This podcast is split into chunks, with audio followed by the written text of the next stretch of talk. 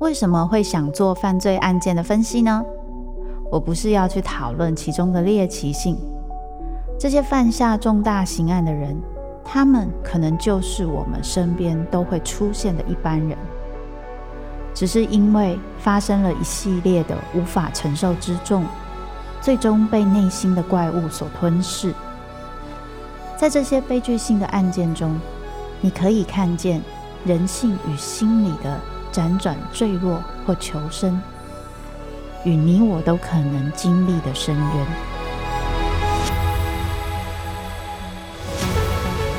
我是周慕姿，我的全新订阅节目《周慕姿读犯罪脚本》，被恶魔追逐的人，带你从心理学的角度探索人性的黑暗面。以及他们内心始终没说出口的挣扎。现在就到 Apple Podcast 以及静好听，搜寻周慕之读犯罪脚本，被恶魔追逐的人。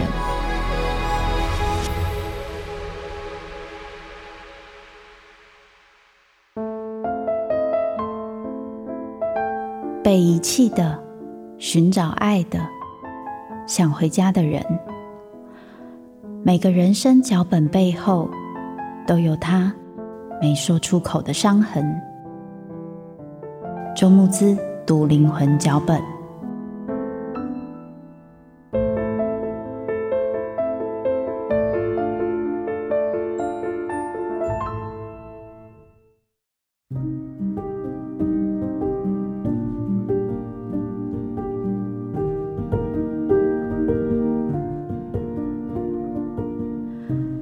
大家好，欢迎收听由静好听制作播出的节目《周慕姿读灵魂脚本》，那些人没有说出口的伤。我是主持人周慕姿，非常期待这一集。这一集要跟大家聊的是电影《黑天鹅》。《黑天鹅》这一部呢，会有两集。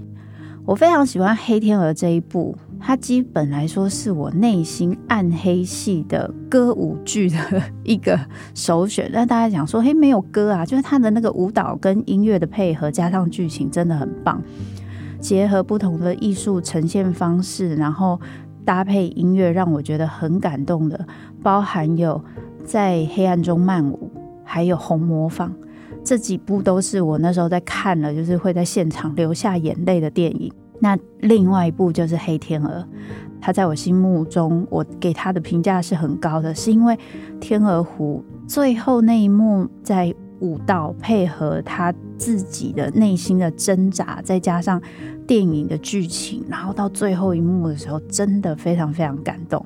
好，我一开始就破梗，大家想说现在是怎样？但是我一定要跟大家分享一下这个感动，所以我相信今天跟大家分享的主题会让大家很有感觉，因为。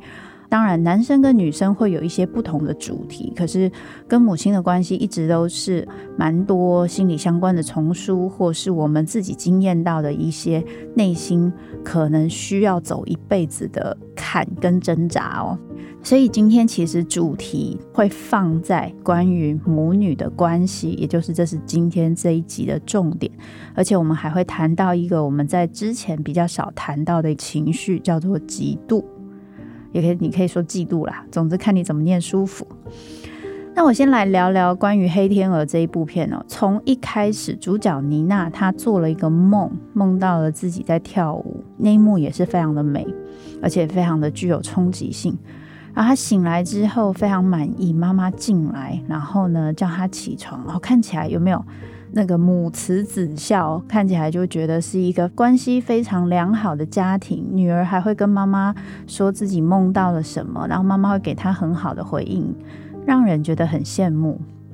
可是你从一些细节上会发现，这一段关系的呈现，导演就已经让母亲的控制展现出来了。那就是当女儿今天醒来还在床上回味的时候，妈妈就没有再客气的把窗户门打开，让阳光照在她身上。你就是要给我起床就对，没有什么好回味的，让你讲个几分钟已经算是皇恩浩荡，你就是要赶快起床啦。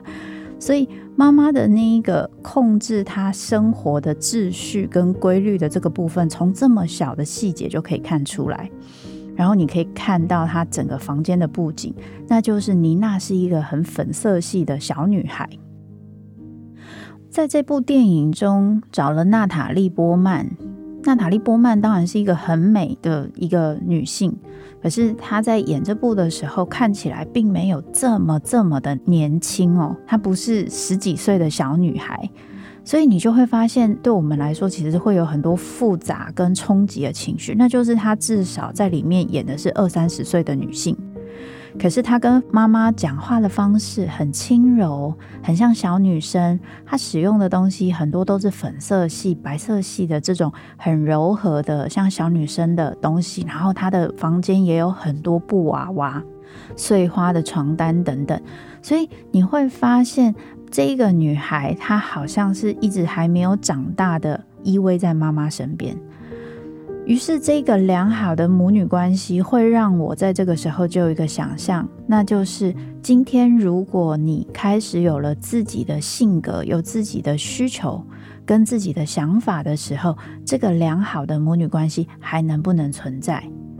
还是今天必须要一直都展现出是妈妈想要的样子？他们这一个关系才有办法持续，而且从一开始的呈现，你就会发现这个家庭没有男性，也就没有爸爸，也没有妈妈的男朋友，他们两母女是相依为命。这个相依为命，还有这个缺席的父亲的这个意义呢，我想要在这里多说明一点。你会发现有很多单亲的孩子，他和自己的父母情感的连接度是非常非常高的，特别是母女的这一个形态，母亲跟女儿因为同个性别，情绪的流动也会比较接近，还有女儿几乎是比儿子更容易承接母亲的一些期待。还有他的情绪，这不代表儿子不会，儿子是用另外一个形态。以后如果电影有机会，我可以再说明哦。可是为什么呢？有很多单亲的孩子，他在面对跟父母的关系中，那个期待可能会更不容易斩断。比如说，像琼瑶小说里面就有很多标准的孤儿寡母，有没有？就是。我妈妈辛辛苦苦把我抚养长大，我绝对不能抛弃我妈妈。然后妈妈就会变成恶婆婆，欺负那个女主角。为什么会有这样的状况？我觉得我们必须要面对一个非常真实的状况，那就是如果今天父母都在，而且父母都是有功能的，对于孩子来说，有一个非常大的帮助，就是他是有选择的。他不用永远都一定要让其中一个父母感到开心或喜欢。大家都有经历过这种状况吗？就是如果你是父母双全，或者是你有看过小孩，他的爸爸妈妈都能给他很多的关心跟爱，你会发现小孩会讲说：“我讨厌爸爸，或者我讨厌妈妈，我再也不要跟爸爸好了，我再也不要跟妈妈好了。”诶，你们知道吗？可以说出这种话的小孩，就代表他其实是拥有很大量的爱，也就是他拥有可以说出“我讨厌你了，我不要跟你好”的任性，因为他知道他说出这个话并不会被抛弃，他说出这个话并不会不被爱。他可以有这个任性说这个话，大人会包容他，然后关系还是会持续，不会因为他一时的不努力或放弃，这个关系就断裂了。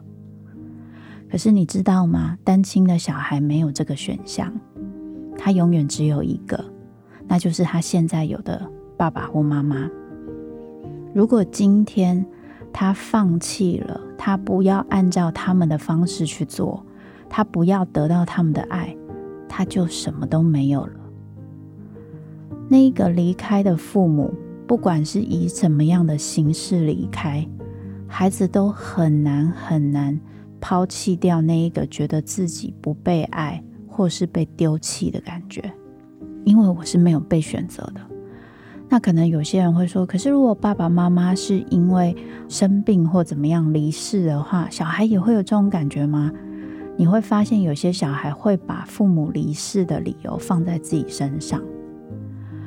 我忘记我在哪里看过一个电视剧，它是一个宫廷剧，里面是母后因病离世，小孩呢跑出去玩，所以他没有见到母后的最后一面。然后他就一直觉得，今天之所以母后会死，就是因为他那个时候不乖，偷偷跑出去玩。这一种思考跟想法，长大之后当然会知道不合理。我们会有其他的一些资讯，其他的一些对现实的理解会进来我们的脑袋。可是情感上，我们会一直抱着这一个，不管是罪恶感也好，或是这个羞愧感，或是这个觉得自己。嗯，做错事了，被抛弃了的感觉，一直存在在我们的生命里面。我觉得这是最辛苦的地方，所以你会发现很多单亲的孩子，他和他的父母期待的连接度非常之高，是因为基本来说，他的人生唯一存活下来的要件，就只有按照这个人的方式去做，不然他会连他的爱都失去。所以，那个对父母是否存在、是否爱他，他的敏感跟焦虑度是会非常高的。于是，他不得不去讨好。你会在妮娜跟妈妈的关系中看到这件事。妮娜非常留意妈妈的一些心情，甚至她很清楚妈妈希望她扮演怎么样的角色。妈妈希望她永远都扮演她的小女儿，看起来是很天真的、不解世事的。永远都是把妈妈当成最重要的人，而且她的世界，她对世界的理解，全部都是由她妈妈帮她建好。怎么样的世界是对的？怎么样的世界是好的？所以你会发现，妈妈也是把女儿当成所有物哦，包含起床之后啊，要她穿衣服，已经选好了，帮她把衣服穿上，然后问说，哎，要不要跟你一起去啊？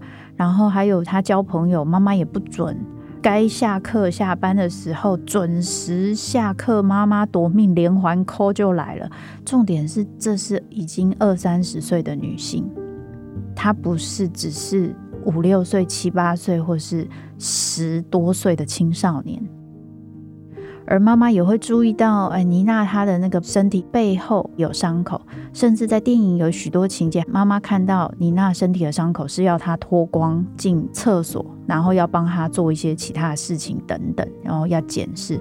但那一幕我就会想到，之前如果有朋友有兴趣听张爱玲那一集，我有讲到张爱玲的妈妈担心女儿会去诱惑老师，所以呢，她会在张爱玲洗澡的时候。闯进去，然后打量她的身体，这是一件很恐怖的事情。这是一个代表着你的身体、你的肉体、你的欲望，全部都在我的控制里。所以，如果是从这一个部分切入谈他们之间的母女关系，你就会发现妈妈跟妮娜他们有非常明显的一个关系的基调在，主要就是两个部分。第一个部分就是控制。刚刚我有说了，妈妈非常控制妮娜的生活作息，还有关于她的肉体本身。其实，如果你深刻的去看妮娜和妈妈谈话的互动，妈妈是期待妮娜有一些表现，但她并不是只在乎那个表现。也就是说，你从妈妈跟妮娜的互动，你会发现她更在乎的，其实妮娜有没有受她控制。她的脑袋里面，她的心里有没有妈妈所不知道的东西？妈妈更在乎的是这个。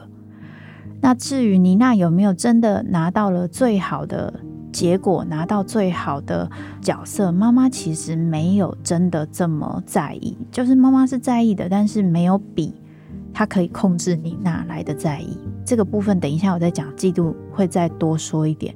所以如果是这样子讲的话。妈妈如此在乎妮娜的生活作息，还有要控制她的肉体，她想控制的是什么？一方面，当然大家就会说：“哇，这就是个控制狂妈妈，妈妈有病啊！”我觉得我们必须回归到一个很重要、它复杂的心境。妈妈原本也是个舞者，可是呢，却是在未婚怀孕生下妮娜，于是就放弃了她的生涯。所以妈妈一直觉得。欲望这件事，肉欲这件事，爱情这件事是会毁了妮娜的，所以她会很努力的要她的女儿禁欲，禁欲这件事情，肉体就是非常重要的本身嘛，因为是肉体得到欢愉，所以控制女儿的肉体本身就变成是一件非常重要的事情。但是你从他跟妮娜的一些互动过程中，你会发现妈妈她自己本身可能就是肉欲的代表。比如说，他会自己一直不停的再去跟妮娜聊说，他的午间就是训练他的那个老师汤马斯，应该会很想跟他聊天吧，会注意力都在他身上吧，然后都会跟他做什么做什么。他妈妈对这个东西超级有兴趣的，一直问，一直问，一直问。所以他对于妮娜的那个心情是很复杂的，他想要控制妮娜永远成为自己的小女儿。让妮娜可以重新活过一次她的人生，可以变得不一样。如果妮娜有机会可以因此得到成功，或是获得不一样的人生，那就代表着妈妈的人生也重新活过一次。有比这个更合算的东西吗？那就是，如果今天我对我的人生不满意，我不用去面对我的人生，我就去控制别人的人生，让他人生重活一次，我就可以感觉我像是他人生的导演，我导出了一部好棒的剧。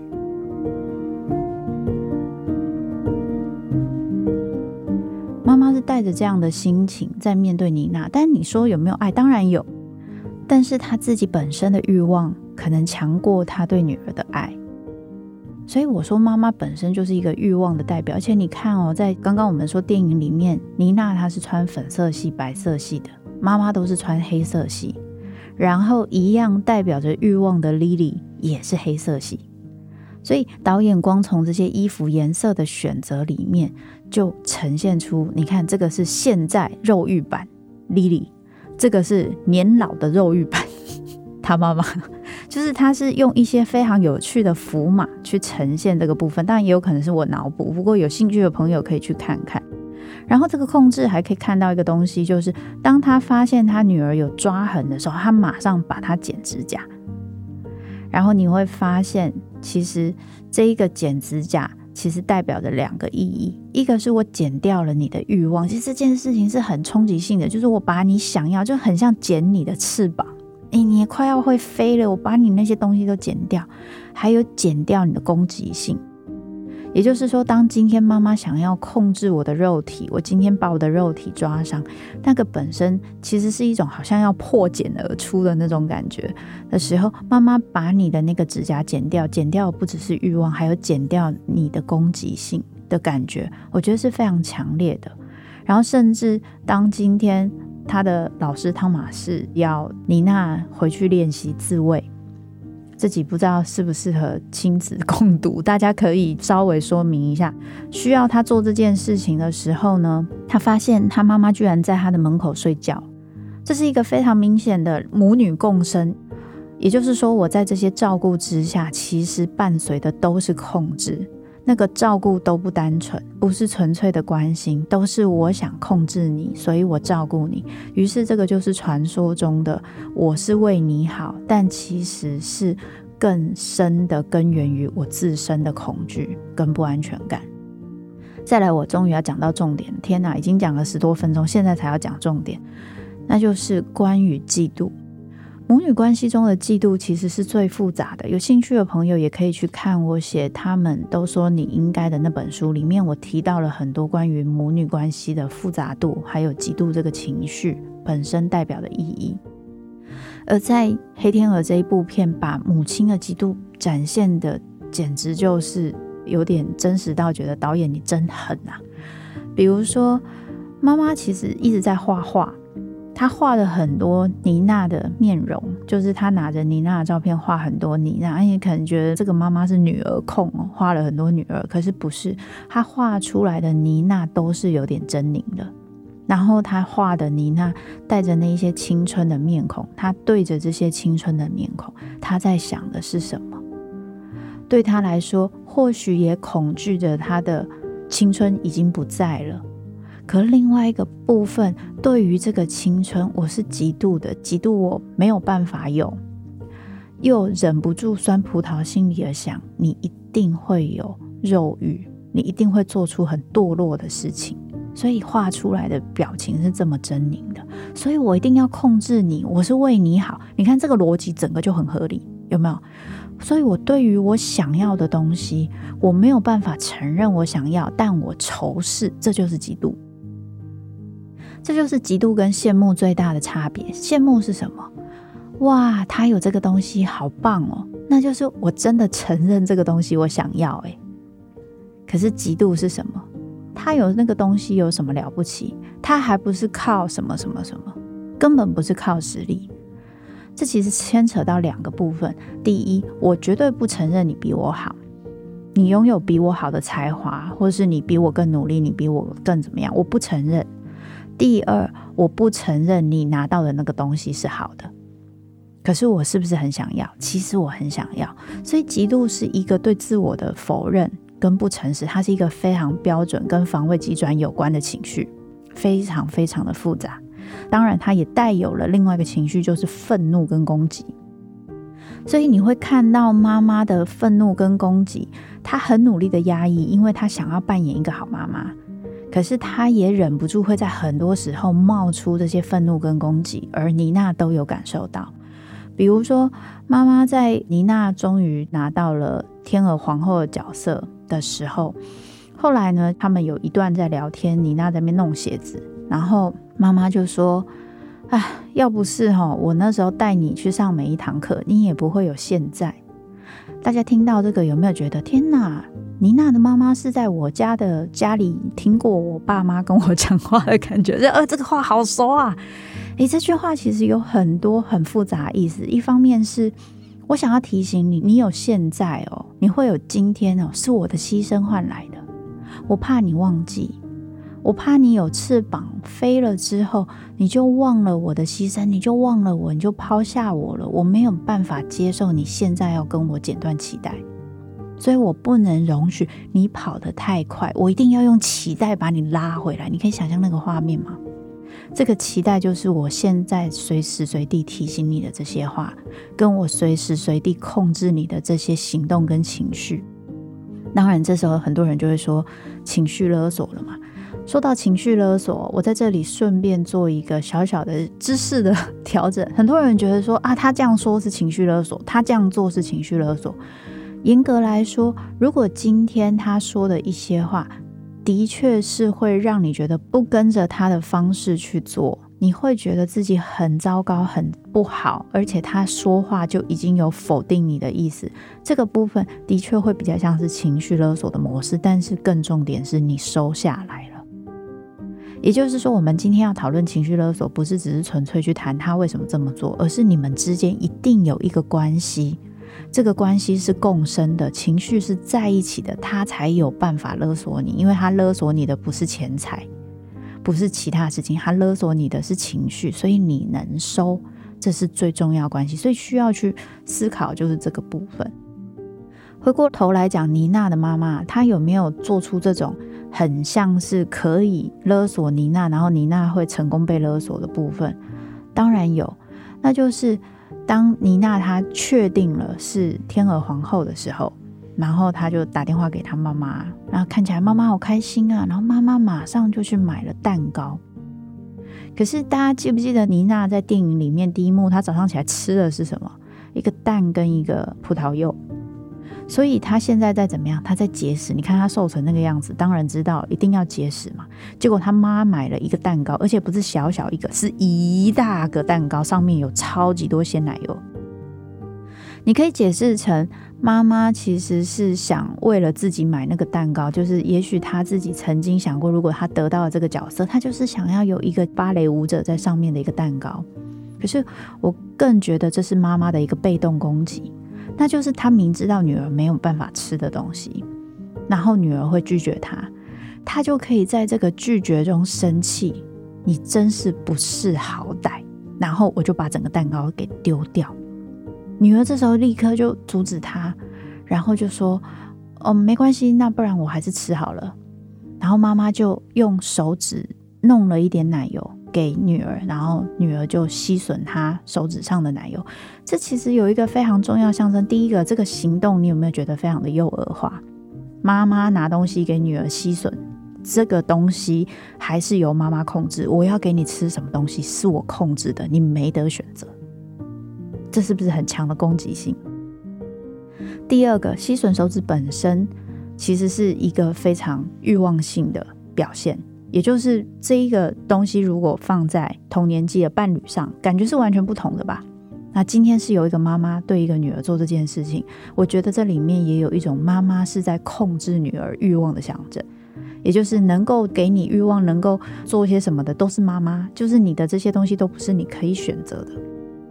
这个妈妈的极度被动攻击还有出现在其他部分，比如说当妮娜回来跟妈妈哭着说。我可能没有办法被选上天鹅皇后，她没有想选我，然后她那边哭得要死要活的。妈妈非常非常大气的安慰她，没有骂她，可是你会感觉到妈妈在安慰她之余，她的表情是有松了一口气的。然后妈妈就说，她也许会让你跳四人舞或是大天鹅，因为其实我也不是舞蹈专家，所以我去查了一下，那是在天鹅湖戏码也是很重要的，但是她不是主角，所以。妈妈安慰他的意思是，他其实希望你可以好，我也希望你可以继承我的梦想，但我没有希望你那么好。你好到我做不到的事情，我会觉得自卑，我会觉得我没有用。所以那一幕就是当妈妈在跟妮娜聊天说啊，汤马斯一定都把你带在身边啊，在那个 party 的上面啊，他一定有对你多好多好之类的。这个性的嫉妒。大家刚前面记得我讲，妈妈是老的肉欲，就是我还是有肉欲，但是我现在已经没有能力可以做到我年轻做到的事情，而我女儿可以。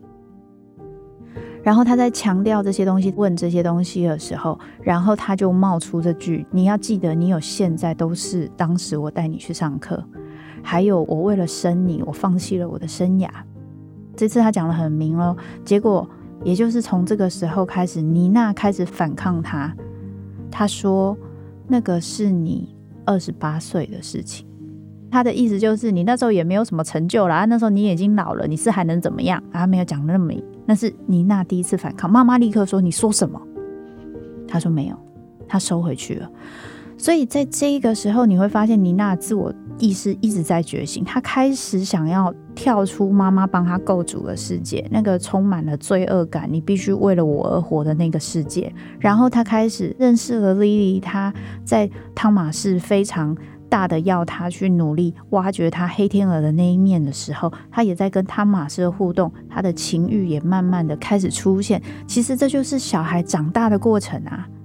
从青少年要变成人的一个非常重要的过程，可是他晚了几十年才发生这件事情，对不对？所以他开始就想要有自己的空间，开始想要有自己。可是随着越接近公演的时候，妮娜的妈妈她的嫉妒越来越高，你可以从很多细节上看到，这边我就不细数。后来妮娜跟妈妈互相对立的过程，当然就越来越严重。可是我觉得最恐怖的是最后一幕，那个最后一幕。就是当妮娜完成了一个非常棒的一个作品的时候，她的那个演出真的让我觉得很感动。妈妈在台下流下了眼泪，那意思是什么？我不知道大家看到那个眼泪的意思是什么。我那时候看到那个眼泪，我简直毛骨悚然。妈妈觉得妮娜就是她人生最棒的艺术品，她不是在替妮娜开心，她是在替自己开心。如果今天我只把这一幕拿出来讲，我这样讲，大家可能就会觉得老师你乱供啊，人家妈妈也有可能是在替妮娜开心啊，你这样子讲好像妈妈很自私一样。可是如果你们从我前面这样子一路听下来，导演他塞了这么多细节去展现妮娜跟妈妈的关系，你还会认为妈妈是纯粹的在替妮娜开心吗？她一边在哀悼着她自己永远没有办法达到的梦想。还有才华，一边欣喜着他可以靠他的女儿做到这件事。当然，他一定也有替他女儿庆幸的部分，不可能完全没有。可是我的意思是，那个有很大的原因是我跟你是共生的，你就是我的一部分。这个部分当没有办法可以分开的时候，妈妈对女儿成就的欢喜就永远不够纯粹，都有一些自恋的部分。所以你也可以看到一个非常重要的部分，就是有没有大家都发现妮娜是一个很焦虑的人，她其实有很多她自己的焦虑在。可是这个焦虑其实跟妈妈的恐惧有关，因为妈妈对于女儿有太多的恐惧，怕她会被外面的世界诱惑，怕她跟她一样一事无成，也怕她变得太厉害太好，也怕他。认识别的人之后，把妈妈丢下，因为他只有女儿了。这些恐惧都变成了控制，由妈妈来展现，而这一些恐惧也过继到妮娜身上，妮娜成为那一个恐惧的继承者，然后在她身上展现的就是焦虑。为什么呢？因为妮娜是个有能力的人。所以他可以用焦虑来督促自己做事、做事、做事、做事，然后他会越来越好。这也就是他非常在乎完美、近乎苛求的原因之一。那关于妮娜她的这一个个性，以及她的人格面具和阴影面，和她跟其他人的互动，以及最后那个死亡代表的意义，我们下一集再谈。听到这里，不知道大家对刚刚那集感觉怎么样？我自己是讲的蛮过瘾的，但是也许大家会觉得听得有点毛骨悚然。但是我真的客气了，我有很多东西我又没有讲了，所以我觉得在母女关系中，它是非常复杂的。可是我很恳求大家在听这集的时候，不要用“妈妈好可怕”“妈妈好过分”的方式去讨论。我觉得这是一个。在社会中的女性的困境，男性有其他的困境，可是女性的困境就是，当我们今天要去追求自己的梦想的时候，有时候很难非常的大方，然后呢，可以不觉得自己自私，所以放在自己的儿女身上，其实是一件非常安全的选择。如果今天我们的社会可以让我们每一个人追求自己的梦想，跟成为真实的自己都是自由的，或许这一些压抑的关系可以越来越少。我期待这样子的社会可以早点实现哦。好，最后都一定要走这种未来有一个美好的社会的一个励志的方向。